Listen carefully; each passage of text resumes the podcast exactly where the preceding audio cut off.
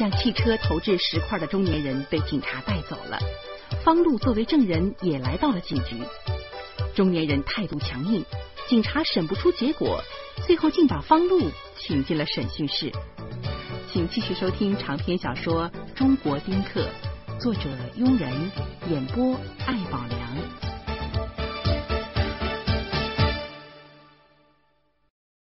在审讯室里，那中年人的目光就像扫帚一样，在我的脸上扫来扫去，足足看了半分钟。他沉默了一会儿，说：“这么说你是好人了？”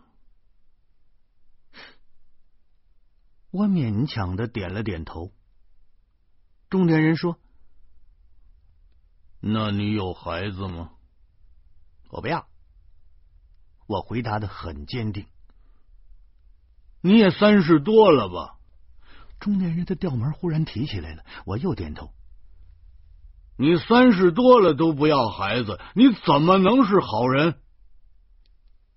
中年人的眼珠子都红了。他似乎随时会扑上来，我怒了。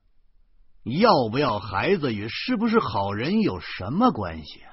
我说，我是没孩子，可我也没满大街砸汽车呀，多危险呐！该砸，他们该死，他们全该死。中年人暴烈起来，他呲牙咧嘴的打断我的话，他的手臂当空挥舞，房间里全都是呼呼的风声。我不自觉的向门上的小窗户看了一眼，片警瞪圆了眼睛，看样子随时都能冲进来。我心里踏实，但是疑团此时浮上了心头。刚才抓住他的时候，中年人满嘴就一句话。该死！到底是谁该死呢？想着想着，我竟把这句话说出来了。中年人的手指僵硬在空气里，忽然一动不动了。他们到底是谁呀？开车的，开捷达车的！中年人吼叫着：“哎呦！”哎呦！我苦笑了一声。全国得有几十万开捷达车的，难道他们都该死？哎呦！我说，哎，您说说，这到底是怎么回事啊？中年人瞪着我，琢磨了半天，估计他在我的脸上没发现。半点虚伪。最后，他狠狠的说：“他们全该死！他们撞死我闺女，撞死我媳妇儿，老天爷打雷劈了他们！”说着，中年人拿出了一张皱皱巴巴的报纸，摊在桌子上。我只看了一眼，顿时惊得目瞪口呆。报纸上的内容是介绍发生在六里桥附近的一起车祸，居然就是昨天之前谈论过的、电视里也报道过的那起车祸。我立刻想到，中年人与车祸有着莫大的关联，难道他就是小女孩的父亲？我指着报纸上的照片说：“这是你闺女。”中年人悲愤的点头。那你媳妇儿呢？当时没死啊？本来还有口气儿，一听说闺女死了，立马就咽气儿了。哼哼。咽气儿了。中年人缓缓的坐下。这个时候，我能清楚的听见他牙齿间发出的咯吱咯吱的声音。我说：“那肇事司机呢？中年人一巴掌拍在桌子上，啪！台灯纸片一样的摔在地上了。屋子里顿时一片漆黑，随后就是中年人嗷嗷的嚎叫：“跑了，跑了！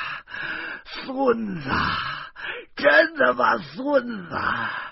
就是捷达车，白色的，我闺女死了，媳妇儿死了，全死了！孙子，这群孙子，孙子，乌龟孙子，王八蛋！”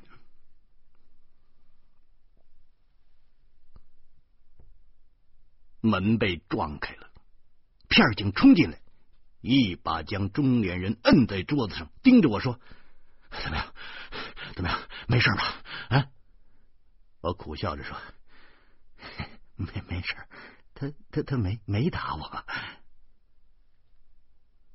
中年人就这点好，一旦被制住，立刻不动。他浑身的力气似乎都在嘴上，只听他哼哼着说：“该死，都该死。”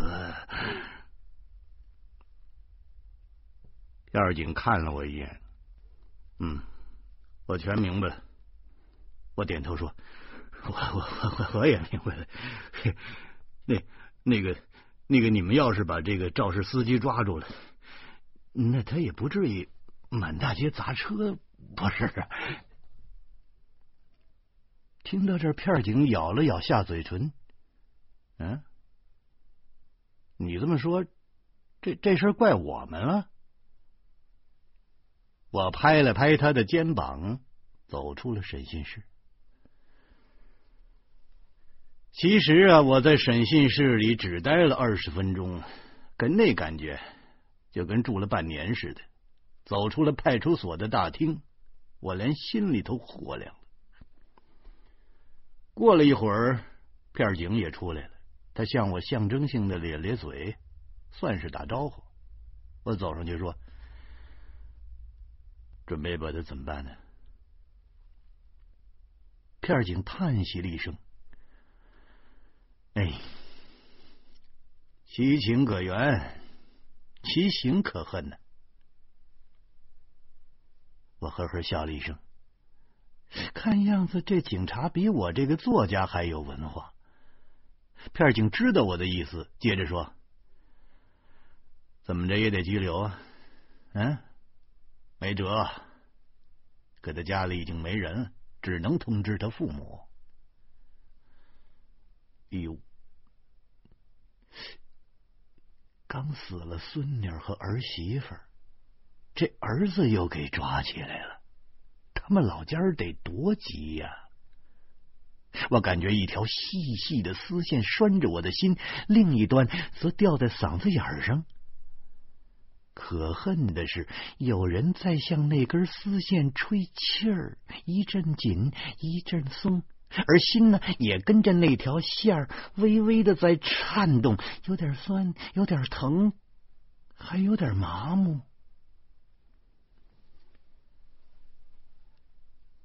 从派出所出来的时候，我真是饿坏了，胃里除了西北风，就是一大堆怪异的想法。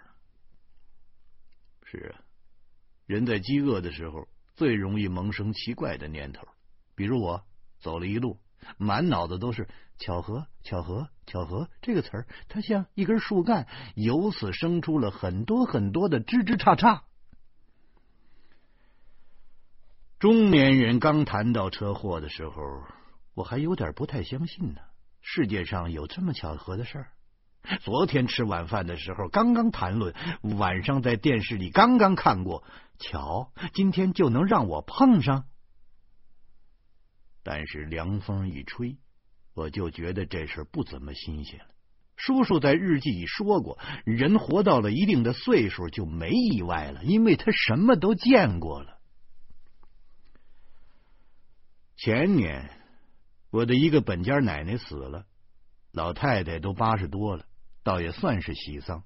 可出殡的时候，我的一个本家哥哥，也就是老太太的孙子，由于伤心过度，又喝了几口酒，结果得了急性胰腺炎，当场就死了。老人家们呢，把这种事叫重丧。可谁能相信呢？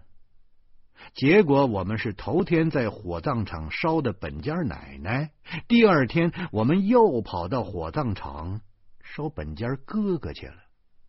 火葬场的工作人员见我们又来了，以为这伙人伤心过度，给急糊涂了，便在门口劝我们回家。我们只好告诉他：“嗯，那再烧一个。”人家呢更实在，立刻就认准了。我们是开殡葬公司的，专门吃死人饭的。人家感慨道：“哎呀，真不容易呀！啊，殡葬的同志比本家儿子都孝顺呐。”您说，那既然我们家都能出这么巧的事，碰上中年人又有什么可奇怪的？想想中年人悲痛欲绝的样子。我的心里就按耐不住的庆幸，幸亏，幸亏我们没要孩子啊！要是养到七八岁被车撞死，或者是让马蜂咬死，让非典毒死，让暴徒砍死，那那多伤心呐！保证是伤心欲绝。既然我们家没孩子。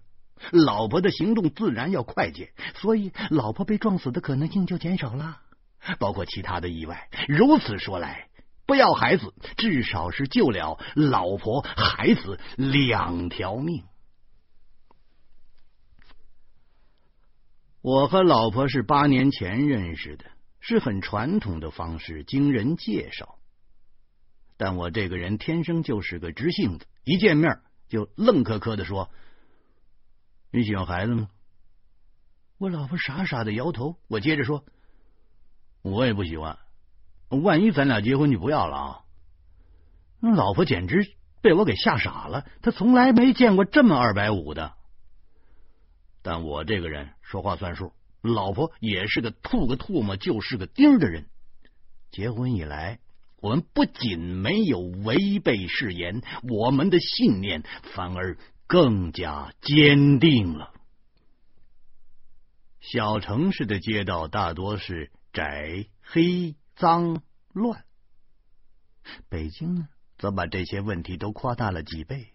街道是宽、亮、脏、乱，看着颇有些情趣。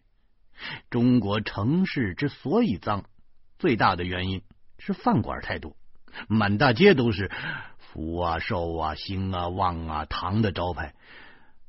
仔细想来，与多子多孙都有些关系。我在路上买了半斤包子，边走边吃，没到家就吃光了。我家就在二环路边的一个小区，楼群里的环境还凑合，但隔着条马路就是密密麻麻的平房区。小胡同盘根错节，街面上则是肥水横流，野孩子光着屁股满世界跑。他们都是随着父母进城的农民孩子，看着就让人担心。不担心别的，担心的是这些孩子的前途。不知道父母生他们的时候怎么打算的？难道就让他们这样疯跑一辈子？走到了楼群的门口。我看见四弟方志傻乎乎的站在自行车存放处数自行车呢，我十分惊奇。四弟很少来看我呀，今儿是怎么了？太阳硬是从脚底下钻出来了。我早就说过，我们哥四个那是谁看谁都不顺眼。我认为四弟是个酒腻子，连老婆都喝跑了的人，他能有什么出息？我认为我大哥是天生的窝囊废，自己下岗了，老婆也下岗了，指望闺女养活。我认为我二哥也不怎么样，不过那就是法院的司机，却以为自己是中国第一大法官，走路都横着，连口臭都比别人重。当然，在他们的眼里，我也不是什么好东西。就拿我四弟说吧，他认为我和我老婆结婚纯粹是小孩过家家，四六不懂，香臭不分，原因就是我们俩不要孩子。所以呢，我们兄弟平时很少见面。这回在自己家门口看见四弟，我竟有点受宠若惊的感觉。我把四弟让进家门，我说：“呃，吃了吗？”这个时候，墙上的挂钟正好指在十二点上，估计他是没吃呢。四弟对我的关切很不信任，他说：“你们家有饭吗？”我哼了一声，我牛哄哄的给楼下饭馆打了个电话。不一会儿，四菜一汤，外加一瓶白酒端上来了。四弟显然没想到我有这手，既吃惊又有点羡慕的说。你是我哥，按说我不应该说你，可你这人吧，就是不知道省钱过日子，将来可怎么办呢？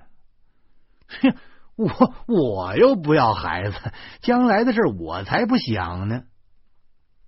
我知道他保证要把话拐到孩子身上去，早早的。我就把材料给他准备好了。我说：“哎，你怎么没上班呢？”四弟根本就没听见我最后的一句话，他愣愣的说：“其实吧，你应该要个孩子。你是咱们哥几个里头最有出息的呢。”我给他倒上酒，心里头美滋滋的。很多年来，我是头一回在自己兄弟的嘴里听到这样的话。我一直以为他们集体恨我呢。说来惭愧，我出版了很多书，可是除了老婆，我的兄弟、父母之中就没人看过我的作品。不知道这是为什么？可能是我坐在家里头就能够挣钱，他们心里不平衡，得了红眼病了吧？当然，有些念头是不能深究的，一闪就过去了。什么事儿都较真儿，活着就没意思了。虽然我心里高兴，我嘴上却说：“嘿，谁也没规定有出息的人就应该要孩子份儿。”四弟举起了酒杯，他仔细的端详了我几眼，然后又把杯子放下了。这两年啊。我也碰上了几个不要孩子的，哎呀，这些人都混的不错，文化都挺深的。我就琢磨呀，现在是文化素质高的人都不想要孩子，可那帮又穷又笨又下岗的人都黑了心的想要孩子，一生就一大串。我就想啊，要是照这个比例生下去。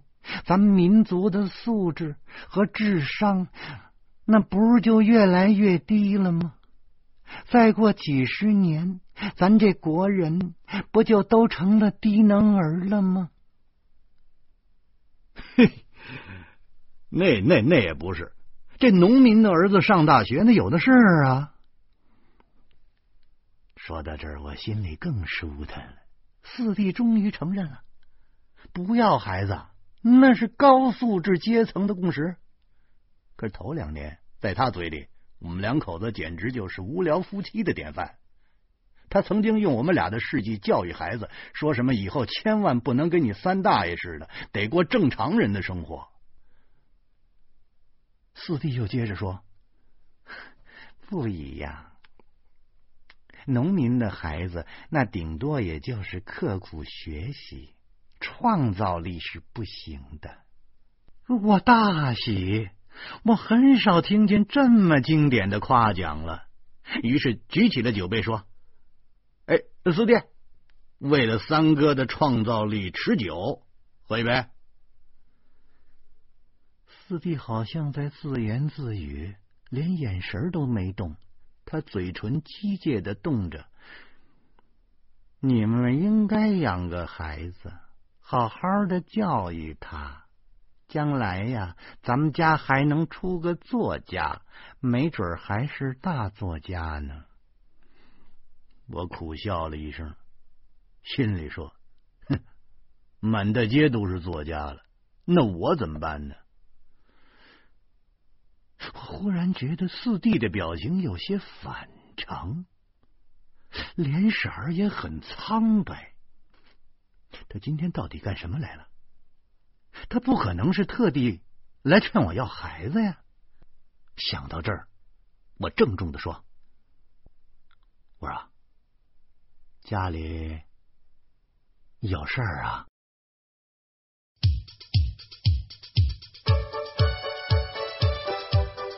四弟方志一反常态登门拜访，进门后又神情异常。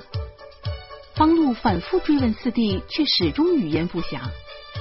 方露也没太在意。此后，方露将为自己这一天的迟钝与木讷付出惨重的代价。欢迎您明天同一时间继续收听长篇小说《中国宾客》。